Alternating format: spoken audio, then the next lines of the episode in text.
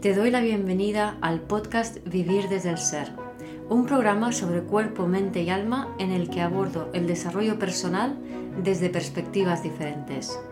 Quiero compartir contigo temas de conciencia, espiritualidad y astrología que me apasionan, las emociones y su relación profunda y ancestral con el trauma, la conexión con el cuerpo, la evolución de las relaciones conscientes y mucho más. Mi nombre es Guiomar Ramírez Montesinos, soy astróloga, psicóloga, coach transformacional, escritora y fundadora del proyecto consciente Vivir desde el Ser.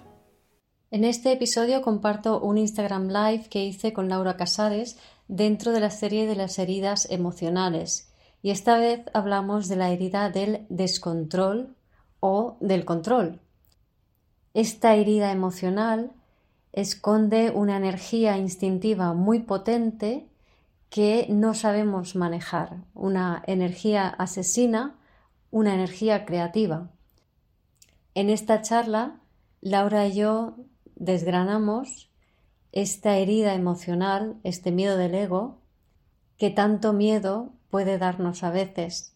Y deciros que el 3 de noviembre del 2022 daremos un taller sobre este tema, sobre la herida del descontrol. Espero disfrutes de este episodio. El tema es este, ¿no? Justamente el control, el descontrol es la herida que, em, que la que queremos hablar hoy, ¿no? De hecho, bueno, estábamos ahí con el nombre, ¿no? Si es el control o el descontrol, tú lo llamas el descontrol, ahora nos explicarás, Guío.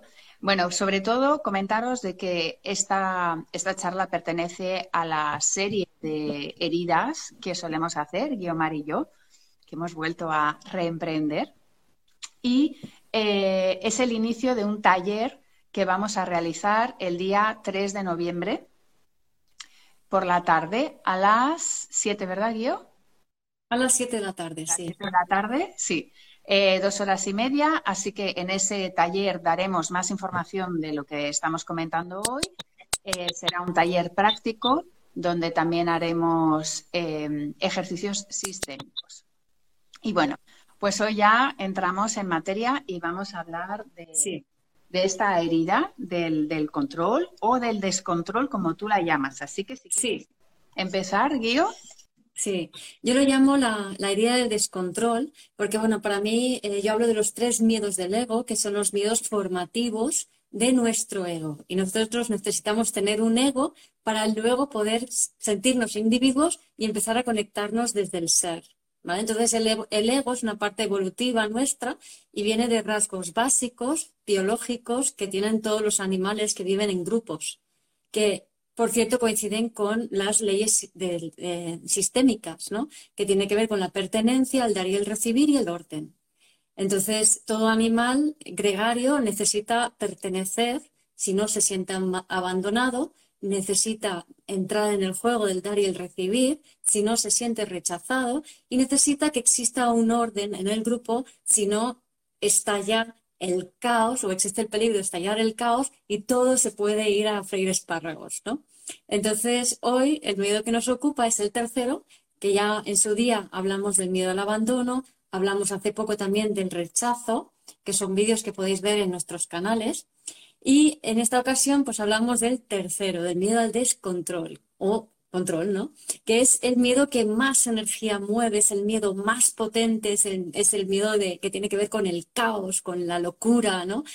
hay, este miedo a que las cosas no, salgan como yo espero que salgan, ¿no? Y da una cierta rigidez, ¿no? También hay mucho miedo a sentir, ¿no? Entonces, este miedo, eh, evolutivamente, para que lo entendamos, eh, es, corresponde a la etapa de la adolescencia, Eh, es cuando, el, imaginaros una manada de lobos, es cuando el joven eh, que es madura, de repente se enfrenta al macho alfa ah, por, el, por el control de la manada, ¿no? Entonces, eh, claro, cuando eso ocurre es muy peligroso. Empieza ahí una lucha encarnizada que muchas veces tiene víctimas, ¿no? Que em, hay niños heridos, o sea, lobetos, lobeznos heridos em, o muertos, ¿no? Entonces, es, un, es, un, es una carga instintiva muy fuerte que veremos que está relacionado con los chakras inferiores, ¿no? Y que eso nos lo explicará Laura después. Y que entonces, pues eso, imagínate ese joven alfa que se enfrenta al, macho de la manada, ¿no? Y, y quiere matarlo, ¿no? Entonces, ¿qué pasa? Que las personas que tienen sobre todo este miedo, el miedo al descontrol, eh, lo que van a vivir es que mm, de entrada no tienen memoria de muchas cosas que pasó en su infancia. Si tú les preguntas qué tal su infancia, te van a decir, ah, súper feliz, pero no me acuerdo de nada, ¿no? Entonces, ¿por qué sucede esto? Porque em, cuando existe este miedo, eh, lo que ocurre es que estos, estas personas vienen, viven en familias o nacen en familias donde hay mucho miedo a que algo pueda pasar, hay mucha inseguridad. Y esto genera unos padres controladores y o sobreprotectores. Entonces, el padre controlador o madre controladora y sobreprotectora, cuando, por ejemplo, un ejemplo muy sencillo, ¿no? Cuando un niño se cae, sabes que eh, el alma no está muy cogido al cuerpo, entonces enseguida se le sale el alma y está un rato que hace así. Y tarda como unos cuantos segundos en ¡ah! ponerse a llorar, ¿vale?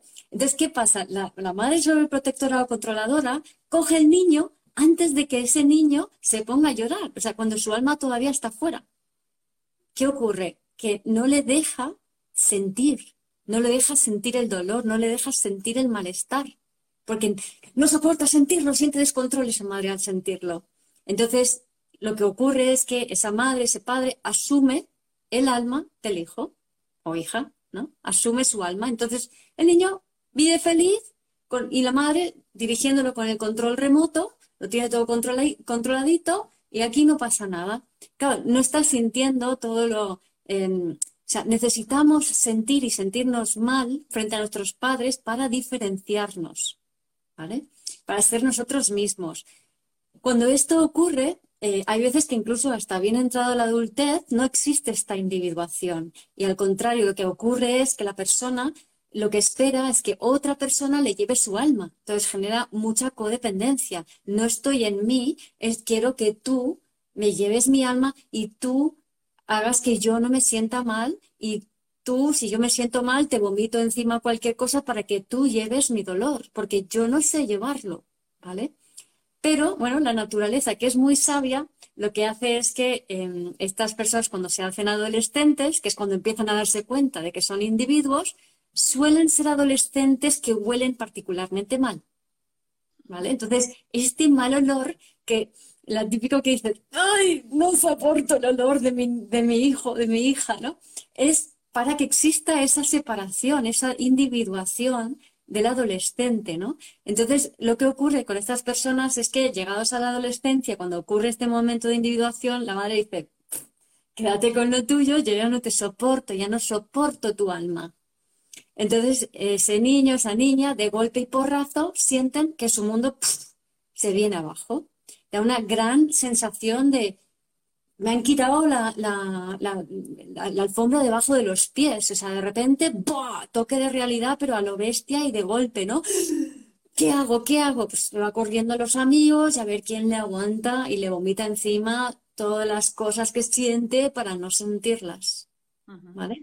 Entonces, es muy interesante este, este, este miedo porque debido a estas dinámicas de vomitar encima para que otro lleve tu alma, se generan dinámicas de, controladoras, ¿no? Que ahora nos contarás tú los detalles en cuanto a chakras, ¿no? Entonces, en estas dinámicas controladoras es como que nos vamos manipulando eh, mutuamente y tienen un gran talento para manipular estas personas. También tienen un gran talento para crear y generar cosas, porque de los tres miedos del ego es el que más energía tiene, porque está relacionado con los chakras inferiores. Entonces son personas que también tienen como, es muy plutoniano, luego más adelante hablaré de eso, ¿no? Mucha rabia, mucha... Hay como mucha energía de rabia en chakras inferiores, ¿no? Se remueve mucho la zona del bajo abdomen y el abdomen, la energía entonces hay un deseo de controlarlo y de, hasta que no puedo más y estallo, ¿vale? Entonces, eh, muchas veces estalla como ese joven em, eh, lobo de la manada que se enfrenta al macho alfa, estalla con rabia, ¿no? Me contaba una amiga no hace mucho, como su hijo de 14, 15 años, eh, de repente pues iban los tres, a eh, la familia, ¿no? Los padres y el hijo a cenar y tan tranquilamente, y el hijo se, se plantó ahí como macho alfa intentando desbancar al, al padre, ¿no? O sea, haciendo él de, de, autoridad de todo, ¿no? Y esto es súper típico de, de, este patrón, ¿no? Y claro, tanta, tanta rabia, tanta furia que está dentro de ti, pues evidentemente lo que te da miedo es que eso se escape en el lugar, o sea, porque hay mucha, también mucho mucha rabia, mucho odio, ¿no? Y te da miedo que eso se escape y que eso de repente, pues, eh, hacer daño a alguien, em, que, que se monte el caos, que haya un asesinato, y a veces hay situaciones muy rocambolescas con esta energía, ¿no? Porque claro, o sea, sostener eso, si te lo retienes, si te lo aguantas, te atacan. Es muy fácil que te atacan. Entonces, ¿cómo gestionarlo? Pues la, creatividad es fundamental, aparte de luego la, conexión con uno mismo, ¿no? Entonces, bueno, si con esto ya doy pie a que Laura nos cuente de entrada todo el tema de los chakras y cómo están relacionados con, con este miedo al descontrol. Sí, además el tema de los chakras y el tema de la energía esta instintiva, que yo la llamaría energía asesina, y es la que, es la que observamos en eh, constelaciones.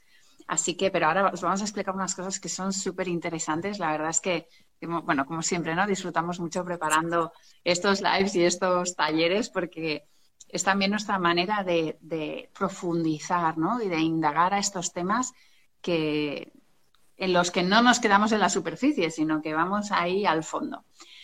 Vale, em, este control, eh, eh, que como ha comentado Guiomar, está en los primeros tres chakras, ¿qué ocurre? El primer chakra es el que nos da, es con el que eh, es la seguridad, es la casa, es el hogar, es el cuerpo físico, es la rabia. y, pero ese chakra, cuando es, es, el primero que se forma cuando, cuando nacemos y cuando somos bebés, y, y en ese momento, para buscar seguridad, para estar seguros, para anclar, ¿no? Siempre hablamos, ¿no? De primer chakra, enraizar, ¿no? De conectar con el suelo, de conectar con los pies en el suelo, pues es un chakra que está quieto. Y el segundo chakra, que es el chakra sexual, que es el chakra sacral, eh, es el que en el que entramos en movimiento. Y en este segundo chakra es donde entra el control. ¿Por qué? Entra en movimiento, o sea, es cuando tú ya, en el primero, pues la seguridad o la no seguridad, todo lo que hayas sentido. Y es cuando el bebé también empieza a gatear, empieza a moverse, empieza a coger cosas, las empieza a tirar, ¿no? Ahí es donde empieza a moverse. Y cuando esta energía se queda estancada, es cuando aparece el control. ¿Por qué? Porque la energía sexual es muy fuerte. Y es lo que estamos hablando, es energía sexual, es energía asesina, es energía agresiva, es una energía que nos impulsa, es una energía que nos mueve. Y justamente en el segundo chakra es donde están las emociones y donde está la creatividad. Entonces, ¿qué pasa? Que es una energía muy potente a la cual le podemos tener miedo. Y como sentimos ese miedo porque esa energía puede ser muy potente, pues es cuando lo queremos controlar o cuando nos controlan, ¿no? Lo que comentas, ¿no? Cuando somos pequeños, también cuando, pues en la adolescencia también se despierta la sexualidad. O sea, son los momentos en que el segundo chakra está más activo. O sea, cuando empezamos a gatear, en la adolescencia, cuando se despierta la sexualidad, y después ya en la adultez. Pero justamente ese segundo chakra es el que nos permite dirigir la energía, ¿no? Es el de la dirección, es el que nos marca, vale, yo quiero ir hacia la izquierda o hacia la derecha. Y si, y si no conectamos con esa energía de manera que esté equilibrada, además, bueno, me encanta que hablemos de este tema porque estamos en, estamos en Libra, entonces es buscar ese equilibrio. Segundo chakra es Venus, luego ya también nos comentarás todo este tema, y Plutón es esa energía asesina. O sea que todos los temas astrológicos ahora mismo. Entonces, ¿qué pasa? Que es, es encontrar justo ese equilibrio entre em, esa energía, canalizar esa energía tan potente de manera creativa o en movimiento. Porque em, lo que ocurre es que cuando no sabemos eh, decidir, cuando nos quedamos paralizados, cuando tenemos tanto miedo, es cuando nos quedamos parados, ¿no? Paralizados. Y esa rigidez es cuando estamos controlando. En cambio, el elemento también del segundo chakra es el agua. Entonces, claro, el agua y las emociones son para fluir. Pero ¿qué ocurre? Que no estamos acostumbrados a sentir las emociones. También es cuando aparecen las emociones. O sea, el bebé, un poco cuando ya empieza a gatear, empiezan las emociones más fuertes. Es cuando, y, en, la, adolescencia lo mismo, ¿no? El adolescente empieza a sentir un montón de cosas, no las entiende y como la mayoría de padres no, no, no, han estado acostumbrados y ni siquiera todavía hoy estamos acostumbrados a sentir esas emociones, pues lo que ponemos es control. ¿no? Cuando un adolescente se enfada, ponemos control. Cuando un adolescente está triste, no estés triste cuando una o sea, las bloqueamos todas. Claro, pero entonces lo que ocurre es que toda esa energía emocional se acumula, se queda aquí estancada y darle vueltas y vueltas, aparte de producir problemas digestivos y itis varias, o sea, inflamaciones varias, lo que sucede es que, claro, una, uno siente todo, esa, todo ese fuego y lo que intenta es aplacarlo y no mover y no hacer cosas pero eh, como bien dices, ¿no? O sea, la clave es el movimiento y la creatividad. Ahí. ¿Mm? Hay que mover, es justo lo contrario, exacto, es el movimiento. Incluso lo que pasa es que hay que encontrar también el movimiento justo, ¿no? Cada persona necesitará su tipo de movimiento. Hay personas que necesitan, pues por ejemplo los Aries, necesitamos un movimiento más, ¿no? Pues correr, boxeo, ¿no? Que sea mucho más potente, pero también puede ser movimientos más suaves, ¿no? Caminar, simplemente caminar, porque Recordemos que el segundo chakra está en la zona sexual, en la zona de la cadera. Entonces lo que se nos pide es mover, o sea, simplemente caminando o nadando, o sea, movimientos, por eso también el yoga, todos estos movimientos son muy indicados para mover esa zona, que la energía no se quede estancada, que fluyas y que no te rigidices. O sea, ¿cuántas personas tienen tanta rigidez en la cadera y en la espalda, en la espalda baja, ¿no? Y es esa zona donde se queda el control, ¿no? Donde intentamos controlar, controlarnos nosotros o controlar al otro y ahí es donde, donde hay ese choque de energías. Claro, y luego también con esta energía está el tema de que es una energía, como hemos dicho, muy creativa, pero es fundamental crear y soltar. Y esa es otra asignatura pendiente de las personas que tienen el miedo a descontrol. Hay mucho miedo, hay mucha tendencia a la retención y mucho miedo a soltar. Pero cuando, si no sueltas, esa energía no fluye, sino que se estanca y al final estalla y explota por otro lado. Explosión que les hace tener la ilusión de que, ves, es necesario retener y controlar porque si no las emociones se descontrolan. No, solo se descontrolan cuando las retienes, no cuando las usas creativamente, no cuando permites que estén en movimiento. De hecho, yo a estas personas lo que, em, cuando hablo de la, fragmentación del alma eh, y en la sanación del bebé interior, este miedo, este miedo al descontrol corresponde a las necesidades de seguridad. Y para sanar las necesidades de seguridad es aprender a sentir cosas en el cuerpo pero sabiendo que estás seguro. ¿Cómo? Pues hay ejercicios, por ejemplo, de somatic experiencing and orienting, que es estoy en mi, en mi espacio seguro, en, estoy en un lugar cómodo, estoy con la espalda bien cogida, con los pies bien en el suelo y miro a mi entorno y me aseguro, o sea, veo que está todo bien, ¿no? Registro todo y de esa manera el sistema nervioso baja un poco y me permite sentir los procesos emocionales en el cuerpo, pero no quedarse mucho tiempo así, sino que también saber sacarse y, ponerse en movimiento, porque si solamente me quedo pasivamente contemplando estas emociones, tampoco lo voy a poder sostener, ¿no? Y también ocurre mucho con estas personas que no son conscientes de toda la energía que está sucediendo en su cuerpo. A lo mejor pueden estar varios días ahí todo removido y no se dan cuenta de que están sosteniendo una energía ahí, ¿qué tal, no? Entonces, lo ideal es aprender a, ser más sensibles, a bajar el umbral de sensibilidad de los procesos emocionales que hay internos a nivel energético para detectar energías más sutiles. O sea, para que no llegue a, puntos tan altos que al final uno estalla. Y para no tener que simplemente salir corriendo, me voy al gimnasio a desahogarme, ¿no? O me voy con la bicicleta a dar una vuelta para desfogarme. No, desfogarte, desahogarte Em, no sirve porque te vuelves otra vez, o sea, te condiciona otra vez la misma respuesta de ansiedad. Se trata de aprender a sentir antes. Entonces, eh, ir a catas, catas de vinos, catas de quesos, catas de cerveza, catas de lo que quieras, aprender a saborear comida, aprender a, afinar los sentidos para estas personas es fundamental, ¿no? Para poder aprender a a, sentir esa energía y a, abordarla y a gestionarla, autogestionarla, porque recuerda que es que no aprendieron a autogestionarla. Mamá se lo quitaba todo de encima. Sí. Aquí dos temas a añadir a nivel de chakra, súper interesante eh, y relacionado con lo que has dicho. Eh, el segundo chakra está relacionado, claro, siempre los chakras se mueven con el chakra mismo, con el anterior y con el posterior. Entonces, ¿qué pasa? El segundo chakra, pues el anterior es ese primero, que es el de seguridad.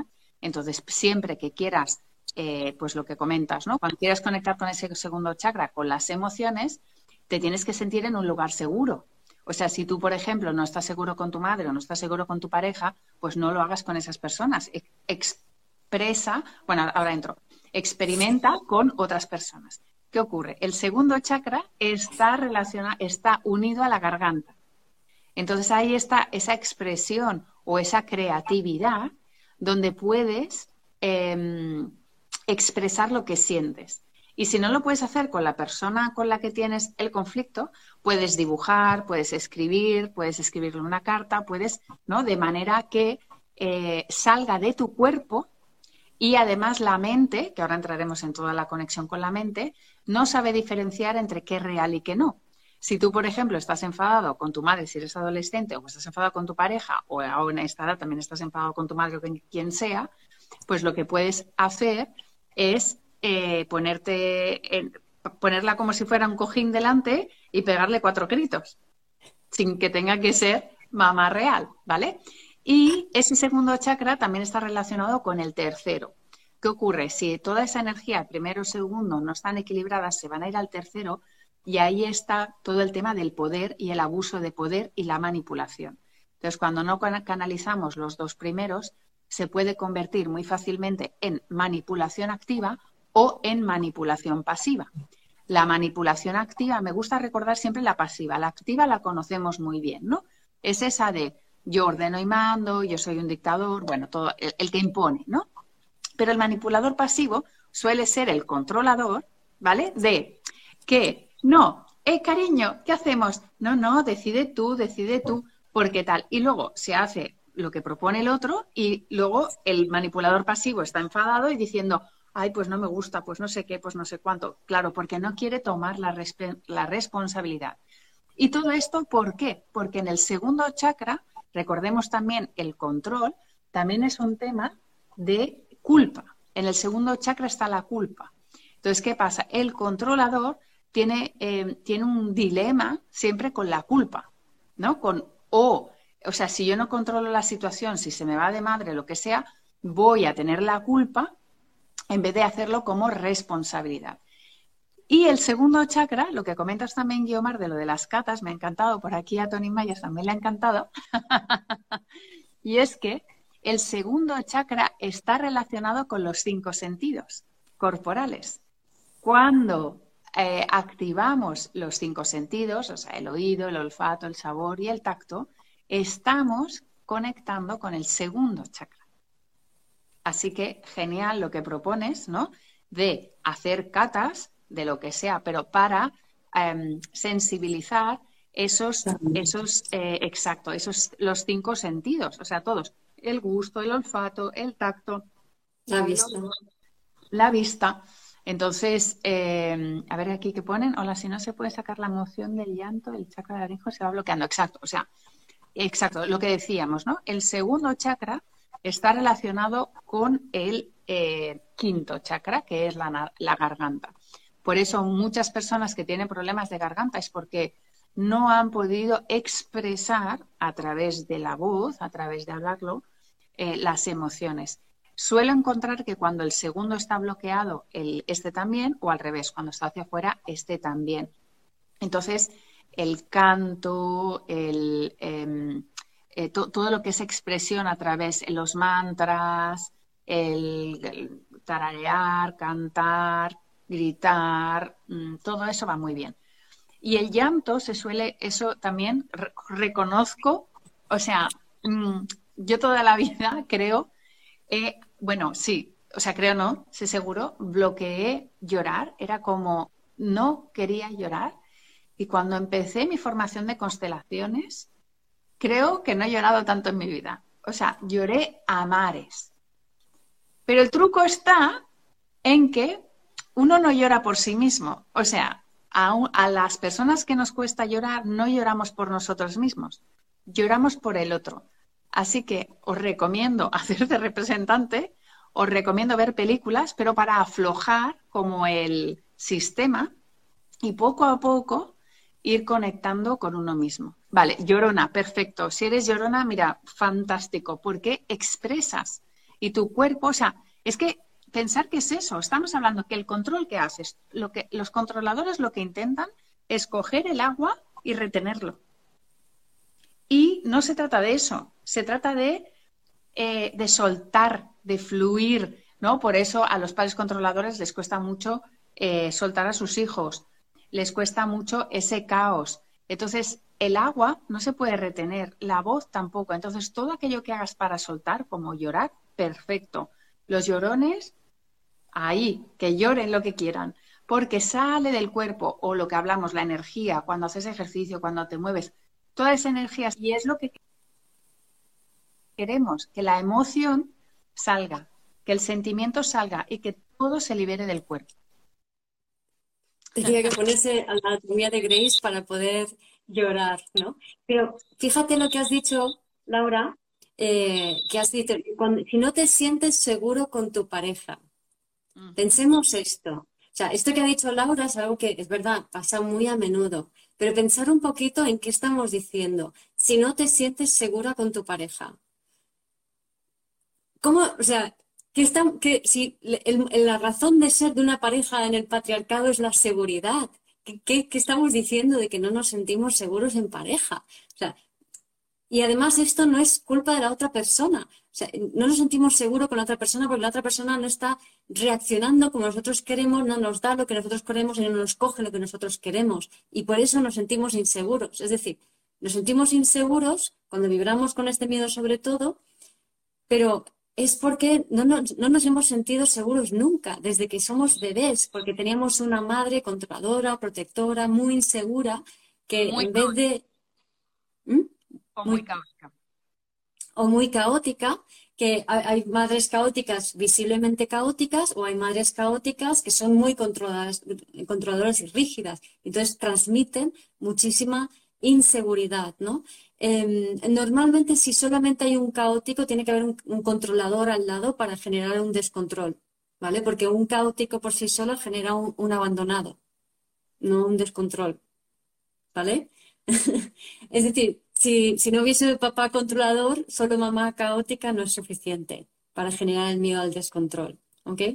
Entonces, em, claro, esa, esa, mamá, esa mamá caótica o mamá que un caos interno con inseguridad interna, lo que, lo que transmite es inseguridad al bebé, es decir, no le da la seguridad que el bebé necesita. Y todo bebé necesita seguridad y constancia, o sea, que haya eh, regularidad, son las dos cosas más básicas que necesita un bebé. ¿no? Entonces, si no lo tiene, nunca aprende a gestionar bien sus emociones. ¿no? que dice ahí, pero, ¿Cómo, pero ¿cómo generar un ambiente seguro con la pareja? Claro, esto es un tema de aprendí, o sea, es un tema de práctica, ¿no? Es un tema de, de primero reconocerlo en ti, ¿no? Yo diría, y poco a poco empezar a hablar de lo que tú, o sea, no de, claro, con la pareja es como que eh, eh, tendemos a, eso, ¿no? O a, controlar o, a esconder, ¿no? Entonces, eh, ahí se trata de reconoce en ti lo que sientes y empieza a compartirlo. Pero lo que tú sientes, no en plan, es que me has controlado. No, es que yo he sentido que. Un, pequeño gran matiz en este caso, ¿vale? Porque si bien para una persona que resuena mucho con el rechazo eh, necesita aprender a expresarse, las personas que resonan, o sea, que tienen la herida del descontrol, mejor se callan la boca. ¿Vale? Claro, porque Claro, porque no están acostumbrados y lo que entienden por eh, no puedo, no me escucha, no puedo hablar con él es no puedo vomitarle encima. Toda la emotividad que, que yo tengo, ¿no? Entonces, es muy importante porque estas personas eh, muy frecuentemente se junta un descontrol con un rechazo, ¿no? Entonces, imagínate una mujer que resuena con el descontrol, un hombre con el rechazo. Puede ser al revés, pero como que esta combinación es muy típica. Entonces, ella quiere quitarse encima esto, entonces llega él y le, tira todo, eh, fíjate lo que me ha pasado, porque tú me has hecho, porque no sé quién me ha hecho, porque me ha pasado esto, ¿no? Entonces, el hombre que resuena con el rechazo llega un momento que se colapsa porque el rechazado, su gran talento es, el chakra corazón es la emoción, la conexión, pero mm, vibrando bajo y con las necesidades desatendidas, no lo puede sostener no puede sostener tanta intensidad y ¡pum! se disocia. Y entonces se va al nervio vago dorsal, sistema parasimpático, es respuesta de congelación, que es un automático, o sea, no lo hace a propósito y ¡pum! se queda frío o directamente se pira y se va de casa, ¿no? Y la otra dice, ¿Eh, ¿qué pasa? Es que no me estás escuchando, es que des frío. Y claro, lo que está ocurriendo es que el otro está colapsado totalmente por esa intensidad emocional que ella no puede gestionar, ¿no? Entonces es interesante también otra dinámica que se da con esta relación de descontrol-rechazo, es que la persona que resuena con rechazo necesita mucho tiempo para despacito, espérate que esto me ha dolido, se ha cerrado mi corazón. ¿Qué sentido? voy poco a poco abriendo y puedo tardar. Yo he tardado, este rechazo es mi principal miedo, he tardado una semana en poder ponerle palabras a lo que sentía. ¿Vale? Entonces, claro, imagínate la persona del descontrol que quiere la respuesta inmediata ya, porque si no, todo el mundo se va a morir porque va a estallar la Tercera Guerra Mundial, ¿sabes? Cuando el otro le hace eso, dice, pero dime algo, pero dime algo, es que no tienes sangre. Entonces pasan mucho estas cosas, con lo cual no se trata tanto de eso, sino de empezar a entender estos estilos y comprender en qué punto está cada uno, cómo está el sistema nervioso de cada uno, qué tal gestionas tu regulación del sistema nervioso y por tanto luego emocional y hormonal, ¿no? Entonces vamos a dialogar de cómo son nuestros estilos. No voy a contarte todas mis cosas y lo que estoy sintiendo, porque eso no es manejar emociones. Exacto, lo que tú dices, si necesitas tiempo, di, pues necesito tiempo. Y ya llegará. Y es como en los adolescentes, ¿no? El descontrol que ocurre en los adolescentes, yo sé de un caso muy cercano, que es vomitar, como tú dices, ¿no? Es que es que se acaba el mundo y es como ¡buah! ¿no? Y al cabo de un rato ya está. O sea, aquello que era enorme después le preguntas y es como, ah, no, ya está. Entonces, claro, eh, cada uno tiene, hay que entender también, ¿no? A cómo se expresa cada uno para también tomártelo de, esa manera, ¿no? O sea, eh, hmm. yo con mi hija adolescente, cuando me venía con esos dramas, al principio me asustaba porque pensaba, ¡Ah, se va a morir. O sea que, bueno, quería volver al tema de la energía asesina y la energía del amor, porque, bueno, es, fantástico, ¿eh? Y es que eh, lo que queremos también eh, explicar es que las personas que estos, o sea, que que no pueden controlar, ¿no? O sea, esta, esta, herida del, descontrol o del control, pues la energía, cuando no se puede canalizar en estos tres chakras inferiores, se va hacia arriba, ¿no? Se va a los chakras em, superiores, ¿no? Que sería sobre todo más la parte mental, ¿no? ¿Por qué? Porque pensamos que con, que con el mental pues podemos controlar más. Pero ¿qué ocurre? Que aquí lo que sucede es que cuando una persona no gestiona bien estos tres chakras inferiores y toda la energía está arriba, es cuando estamos hablando de que la persona está disociada, y por lo tanto la persona eh, no, en realidad no controla su vida. O sea, no controla sus emociones, no controla sus deseos, está y ahí es cuando aparece lo que ¿no? ¿Y qué pasa? Que hay ese miedo a la locura y ese miedo a, enfermedades mentales y queremos hablar en... Em, ¿Por qué? Porque ahí está el caos, ¿no? Está ese caos que hablamos y queremos hablar o comentar el tema de la esquizofrenia. ¿Vale? Y me gustaría eh, leer, porque de verdad que, me ha parecido muy impresionante, lo tenía, dejarme que lo, que lo busque, porque eh, realmente... Pues mientras, mientras tú lo buscas, Laura, voy a contar un caso, ¿no? Dentro de esta disociación que se va a la mente, mm, pues, pasan varias cosas. Una, que estas personas pueden aparentar tener el miedo al abandono, entonces, porque están tan en la mente, ¿no? Em, y tan disociadas. Y dos, cuando estás en ese nivel de disociación, eh, al no estar en tu cuerpo, al estar fuera de ti, lo que ocurre es que te habita la historia. Entonces te habitan energías densas, te habitan egregores o te habitan ancestros o personas que han fallecido. esto que suena un poco raro es bastante frecuente, ¿no? Y voy a poner un par de ejemplos em, para ilustrarlo, ¿no? En un caso era una mujer que em, ella había perdido un hermano con 18 años o así, más o menos tendrían, ¿no? Y creo que ella uno más o uno menos. Ella em, tenía el pelo corto, era fuerte, de constitución fuerte, y había montado una empresa de construcción. ¿Vale? Entonces, él eh, estaba viviendo la historia del hermano, estaba eh, el hermano como esta asunción de, almas, este de que estoy acostumbrado a que alguien lleve mi alma y yo llevo el alma de otra persona, que genera esta codependencia en las relaciones, es muy frecuente. Yo me he encontrado que estas personas, habitualmente, si les ha fallecido alguien, resulta que llevan a esa persona adentro. Y entonces, en vez de vivir su vida, están viviendo la vida de la persona fallecida. En otro caso, era también una mujer, también se le muere el hermano, y en este caso, em, ella em, hace terapias naturales y demás, y lo que sucedía es que tenía como una especie de anhelo de éxito que ella no entendía, porque decía, no, pero es que yo tengo unos valores y unos principios mucho más espirituales y a mí esta idea de éxito no, no me va. Sin embargo, estoy haciendo todo en mi vida como para buscar ese éxito. Dice, no entiendo qué está pasando. Claro, le estaba habitando su hermano. Y cuando esto... El sistémico se llama reemplazando.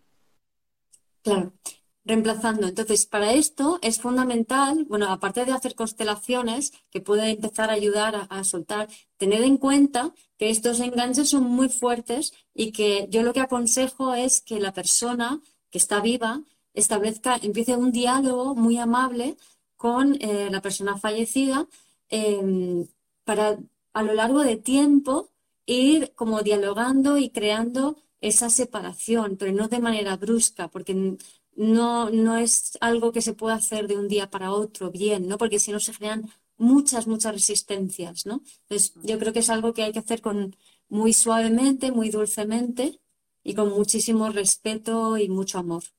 Sí, claro, lo que estamos comentando a nivel sistémico es la ley del orden, que hemos dicho que tiene mucho que ver con el descontrol, ¿no? ¿Qué ocurre? Que eh, cuando, o el control, que cuando nosotros estamos en otro lugar, es que no estamos en nuestro lugar. Entonces queremos controlar la situación.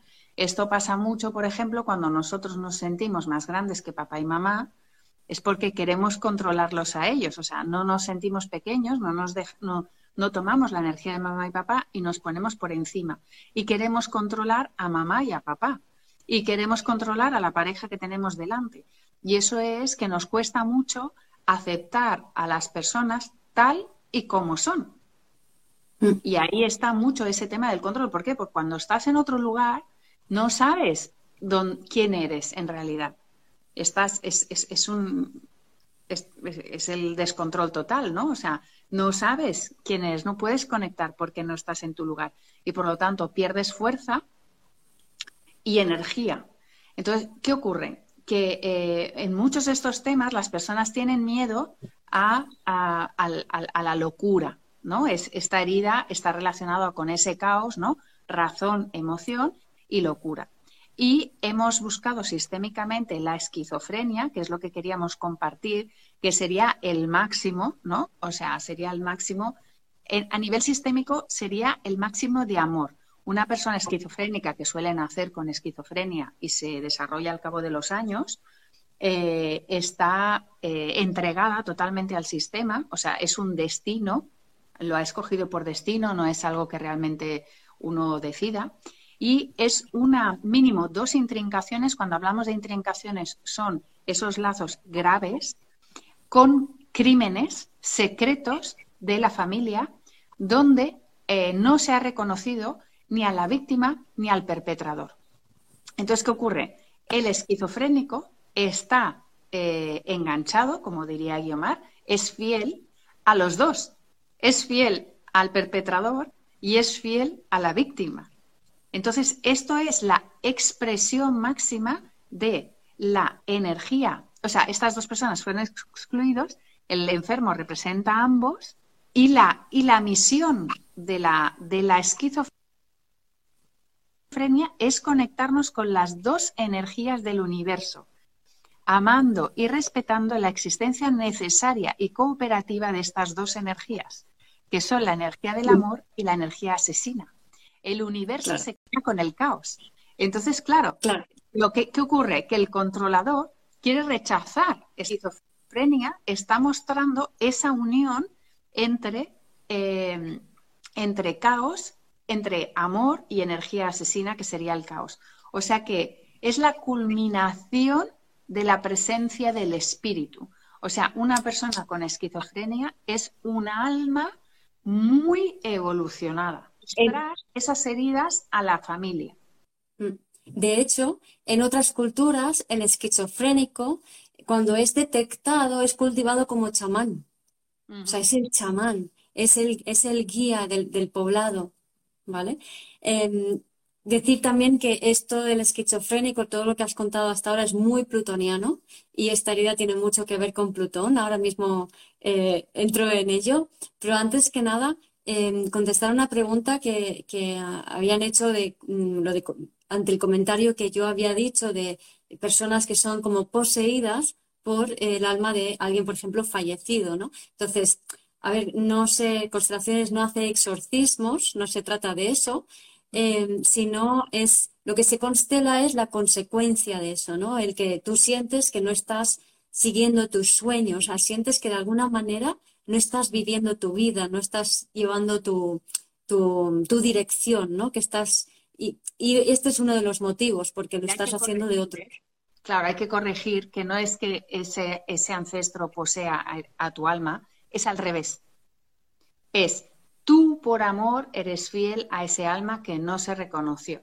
Por eso el tema de la posesión, a mí no me gusta decirlo, ¿vale? Eh, eh, se entiende, pero no me gusta utilizarlo porque no es así. Siempre hemos entendido que esas almas fallecidas nos poseen y no es así. Es que somos nosotros que por amor les somos fieles a ellos. O sea que es un tema de que nosotros hemos visto que Em, que, que, alguien em, no, o sea, que no está en su lugar o que no está reconocido y nosotros nos ponemos en ese lugar. Sí, y también añadir con el tema de la locura, ¿vale? Que eh, muchas veces las personas esconden, como hemos dicho, este es, es, un miedo a la locura, pero es como, ese miedo es como si tuvieran una memoria, digamos, por ejemplo, de otras vidas, donde eh, alguien em, sufrió una locura y muchas veces relacionado con un ostracismo o con un confinamiento.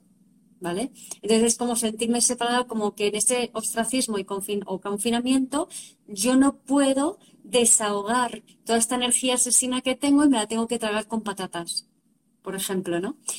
Mm, por cierto, uno de los talentos de estas personas, o mejor dicho, uno de los no talentos, y luego digo el talento, em, suelen siempre querer estar por encima, ¿no? Porque eso es lo que les da seguridad. Pero claro, cuanto más están por encima, más temor al fracaso tienen. el miedo al fracaso está directamente relacionado con este miedo al descontrol. Entonces, si yo escalo posiciones y piso a gente y me pongo por encima y muestro mi autoridad, yo voy a tener un miedo terrible a, caer de ese pedestal, ¿no? Entonces, eso genera como una lucha continua de, ir por encima, que es muy de esta cultura que tenemos, ¿no? De, eh, sobre todo la, empresarial, de las grandes empresas que, luchan. Claro, el miedo a fallar, ¿vale? Está también en el segundo chat. Recordáis que hemos explicado que, te, que quedas paralizado.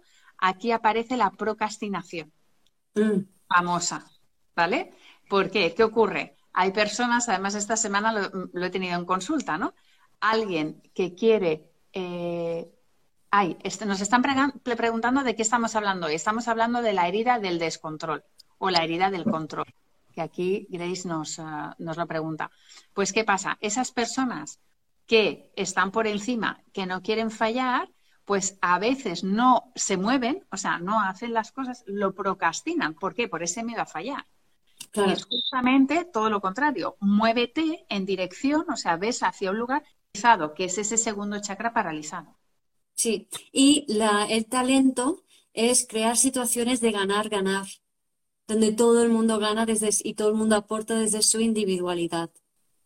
Exacto, desde el equilibrio. Sí. Bueno, luego ahora hablar de Plutón, ¿no? Plutón, Plutón. Plutón, Venus también. Entonces, bueno, cada uno de los miedos del ego está relacionado, se puede relacionar astrológicamente con, ciertos planetas, por así decirlo, o signos, ¿no? Entonces, de, entrada eh, está, por ejemplo, los tres primeros signos y sus regentes, Aries regido por Marte, Tauro por Venus, Géminis por Mercurio, corresponden con el miedo al descontrol Aries, Marte, el miedo al abandono, Tauro, Venus, y el miedo al rechazo, Géminis, Mercurio. Además, con sus octavas superiores, el miedo al rechazo, Mercurio, Urano, octava superior. El miedo al abandono, Venus, Neptuno, octava superior. El miedo al descontrol, Marte, Plutón, la octava superior. Entonces, el miedo al descontrol es tremendamente plutoniano, se despliega como polaridad, como el juego entre la víctima y el perpetrador, por eso de yo te mato o si, no te mato tú me matas, uno de los dos tiene que ganar. Em, y nos habla Plutón de lo más bajo, pero también nos habla de lo más alto y elevado de nuestra alma, ¿no? Entonces, eh, ¿qué es lo que tú explicabas con el tema de los esquizofrénicos? Que es una enfermedad mental muy, o una condición mental, mejor dicho, más que enfermedad, Una condición mental muy plutoniana, ¿no? Y, em, por ejemplo, la dinámica de Plutón-Venus, pero bueno, Plutón-Marte, Plutón-Luna, da igual, ¿no? Pero sobre todo, o Escorpio en general, que Plutón rige a Escorpio, sobre todo la dinámica Plutón-Venus para mí es, es muy reveladora de, de, todo esto que hemos estado hablando, ¿no? Porque Plutón-Venus, por un lado, eh, quiere, necesita, o sea, tiene mucho miedo al abandono, a esa, a ese quedarse sola y que, ¿qué puede pasar? No lo voy a soportar hasta la locura, entonces está muy disociado, Plutón-Venus, ¿no? Y entonces eh, tiene una inseguridad tremenda, tiene un terror tremendo que ocurra algo que sea definitivo y que no haya marcha atrás tiene memorias de eso, de que eso ha ocurrido, ¿no? Entonces, esta es, Plutón-Venus es muy del miedo al descontrol, ¿no? O sea, muy típico y característico. Es también la bella y la bestia, ¿no? La víctima del perpetrador. Em, es, ¿qué más? Eh, seduce, es lo que hablamos de la manipulación y la seducción, por eso a veces lo llamo Plutón-Venus, ¿no? Es, es una configuración muy de, para que todo sea como yo quiero que sea, porque así me siento seguridad, entonces voy a... Y claro, luego también sufren estas personas su Plutón-Venus, por otro lado, ¿no? Em, pero bueno, eso es eh, otra historia, ¿no? Porque cuando estás bajo esa intensidad y no la sabes manejar, ¿no? Y más desde el punto de vista de Venus, ¿sabes? Que Venus se ve a Plutón allí como diciendo, ¿y qué hago, no? O sea, o lo seduzco o me aplasta. Sin embargo, Plutón-Marte se lleva un poquito mejor porque es ya más esa rabia instintiva, esa fuerza que está allí, pero si no la sabemos manejar plutonianamente, Plutón le pone un freno, ¿no? Es como diciendo, no puedes hacer lo que quieras con este instinto, ¿no? Y entonces, yo quiero hacer algo con este no puedes, y te lo reprimes, ¿no? Entonces, ese Plutón-Marte te lleva a sublimar tu instinto, a, a usar esa, esa pulsión vital, esa fuerza vital manipuladora y creativa para manipular y crear, manipular personas y crear situaciones, pero para un fin mayor, ¿no? Y luego Plutón-Luna, que nos ayuda a... O sea, Plutón-Luna, por un lado, también le gusta el drama, como a Plutón-Venus, em, pero eh, es como que del drama aprende a sentir, se mete en las emociones, profundiza en ellas, ¿no? También puede pasar que no, que, que, que no lo sostenga, no lo soporte y se disocie por completo, ¿no? Entonces, depende un poquito de, la situación, un Plutón Luna o un Luna en Escorpio, ¿no? Es muy frecuente que una luna en Escorpio no esté en contacto con las emociones, sino que esté en la mente, a no ser que tenga tierra y que lo baje y que le haga sentir, ¿no? Pero si no tiene suficiente tierra, se pira, nosotros hay fuego y aire, se pira ese Plutón Luna o Luna en Escorpio. Entonces ahí depende un poco, ¿no? Entonces suele haber como mucha adicción a, situaciones dramáticas, a desgarros, a sentir. ¿Por qué? Porque ese sentir está ahí dentro y, y es tu zona de confort y necesitas sentirlo. Entonces quiero drama, quiero, aquí, quiero a alguien, incluso se les da bien tragarse a los otros descontrol y dice, tírame encima toda tu mierda emocional, que a mí esto me da vida, ¿no? me pone de una manera. Luego me agobio, pero me da vida, ¿no? Está ese, este, este tema, esta relación. Súper teatral, Guío. Estás sacando aquí tu vena artística. Qué bueno. Pues de todo esto es de lo que vamos a hablar en el taller, o sea, todos estos aspectos que os comenta Guío, ¿no? Sobre las diferentes posiciones planetarias, lo vamos a comentar en el taller. Eh, normalmente, pues Guío pide la fecha de nacimiento para tener las cartas a mano, os puede comentar cuál es la situación de cada uno de vosotros si participáis en el taller. Además, eh, profundizaremos, daremos más información todavía que hoy. Eh, haremos dinámicas, o sea, ejercicios sistémicos para detectar, ves, hoy, hoy, hoy dice, me parto guía buenísima, ves, hoy Sí, sí, pero es que la que lo dices, la que lo dices Leo.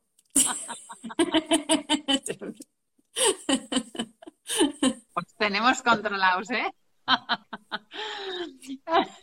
y, em, ¿Y qué os iba a decir? Eso, que, os haremos ejercicios, que me había despistado, que os haremos ejercicios sistémicos para, para pues eso, ¿no? Eh, incluso de chakras, vamos, vamos a ver, para eso, ¿no? Para, para ver cómo podemos canalizar esa energía para ver esa, mm, ese baile ¿no? entre energía asesina, entre la de energía de perpetrador y de víctima.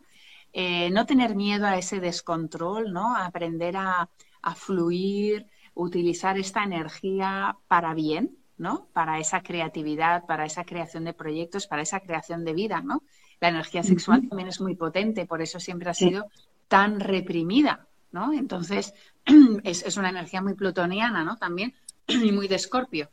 Por eso empezamos a hablar de estos temas. Así que. Mm, sí, también es una energía muy, muy buena para, para dirigir y mover a la gente y elevarla, ¿no? Entonces, por ejemplo, si queremos elevar la frecuencia del mundo y, que, y, crear un mundo mejor, necesitamos esta energía. Porque esa que dices, por ejemplo, Plutón, Marte, vamos para allá, ¿no? O sea, es como, me viene a la imagen Daenerys, ¿no? De, del Juego de Tronos, ¿no? Con su dragón, eh, sus dragones ahí, que venga, vamos, vamos para allá, ¿no? Vamos ahora a hacerlo diferente, ¿no? A nivel, a nivel chakras, la persona que tiene un segundo chakra muy hacia afuera, eh, su talento es ser director o directora. Así que es, es una energía muy incisiva, por decirlo así, pero claro, puede dirigir, ¿no? Puede abrir caminos, puede marcar la dirección. Entonces, eh, es, es, es, la, en una orquesta, ¿no? Es, es realmente el dirigente.